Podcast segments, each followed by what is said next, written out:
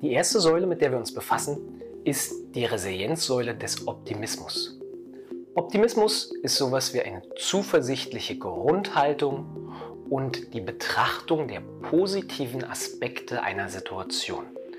Das heißt also, wir sind in der Lage, eine Perspektive so anzupassen, dass wir den optimalen Fall darin sehen. Das geht mit zwei Erwartungshaltungen einher. Einerseits mit der Erwartungshaltung, dass am Ende alles gut wird und mit der Erwartungshaltung, dass negative Konsequenzen endlich sind. Optimismus ist also die Fähigkeit, eine Situation so zu sehen, dass sie möglichst zuträglich für dich ist oder am wenigsten abträglich. Es ist also eine Überzeugung oder der Glaube an deine eigene Handlungsfähigkeit in einer Situation. Wenn ich folgende Sachen beschreibe, beschreibe ich die immer in einem Dreieck aus Person, Verhalten und der Situation. Und dieses Dreieck ist für die Optimismus-Ausprägung in der Resilienz hochgradig wichtig. Optimismus ist hier nämlich die Fähigkeit, selbstständig handlungsfähig zu werden und der Glaube, dass das Ergebnis in der Situation durch mein Verhalten schon ganz gut wird. Also immer wenn ich persönlich handlungsfähig bin oder daran glaube und dass ich daran glaube, dass das Ergebnis gut werden kann, mindestens im Potenzial, dann haben wir die Resilienzsäule des Optimismus schon ganz gut ausgeprägt.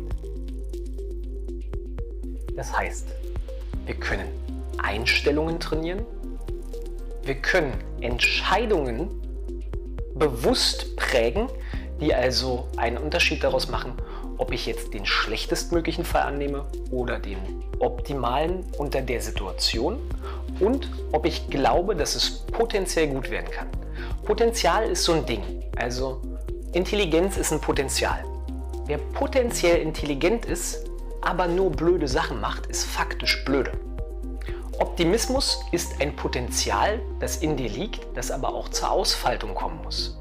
Also Optimismus muss sich in deinem Glauben, in deinen Überzeugungen, in deinen Entscheidungen und in deinem Verhalten entfalten. Und dafür gibt es Techniken.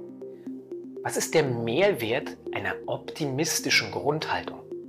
Mehrwert einer optimistischen Grundhaltung ist halt, du hast eine bessere Selbstregulation, denn du glaubst, dass du in der Welt was bewegen kannst und es führt zu einer höheren Motivation.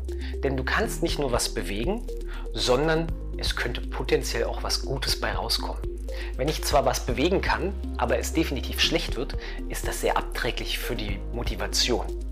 Wenn ich den bestmöglichen Fall annehme, mich aber nicht bewegen kann, ist das schlecht für die Handlungsregulation.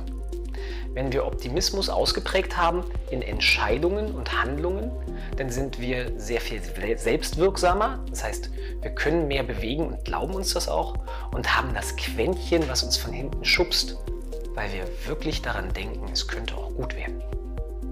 Das bedeutet so viel wie, wir schaffen einen Mittler zwischen einem Wunsch und einem Ergebnis in der Erwartungshaltung. Optimismus ist also die Brücke von A nach B, von dem, was ich mir wünsche, zu dem, was nachher rauskommt und überbrückt Angst. Optimismus ist das beste Gegenmittel gegen Ängste.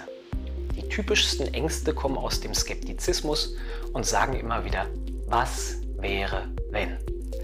Die Was wäre wenn Frage ist, glaube ich, die schlimmste Frage oder der schlimmste Angriff auf Optimismus. Der schlimmste Angriff aber auch auf Handlungsfähigkeit und Aktionismus. Es könnte auch anders sein, das steckt also in der Was wäre wenn Frage, wird immer dazu führen, dass wir uns lieber nicht bewegen, um Schmerzen zu vermeiden.